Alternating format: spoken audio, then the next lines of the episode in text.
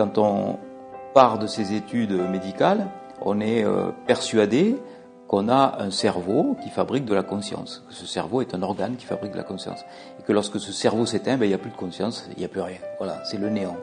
Alors que euh, les religions nous disent l'inverse quand même. Dans toutes les religions du monde, on dit bien qu'il y a une vie après la mort.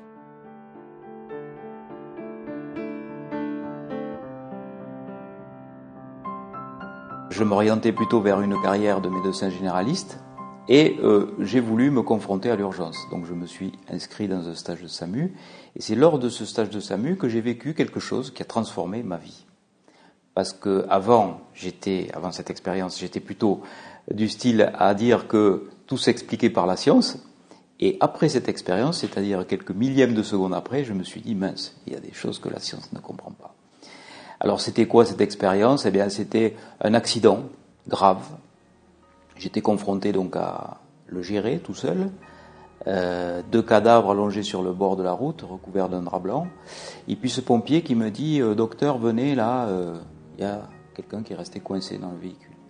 On avait donc découpé les tôles pour que je puisse passer. Et puis il y avait un jeune qui était coincé jusqu'à la partie inférieure de son thorax par les tôles, incarcéré. Et moi, je devais rapidement le perfuser, ce jeune. J'étais à quelques centimètres euh, de lui, à quelques centimètres de son visage, et je revois encore euh, ma main tremblante sur son bras livide, fouillant encore et encore pour chercher cette veine, et je ne la trouvais pas, cette veine. Et euh, il est arrivé ce qui devait arriver, c'est-à-dire que en cas de non-secours de cette façon, eh bien, le décès arrive. J'ai vu cette étincelle de vie qui partait de ce regard, la pupille qui se dilatait.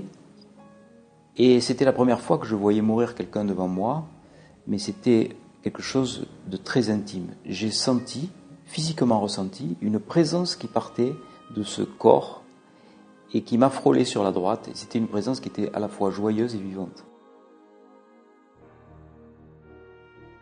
Alors ça paraît euh, complètement absurde de raconter ça dans des circonstances aussi dramatiques. Comment peut-on sentir une présence parte d'un corps.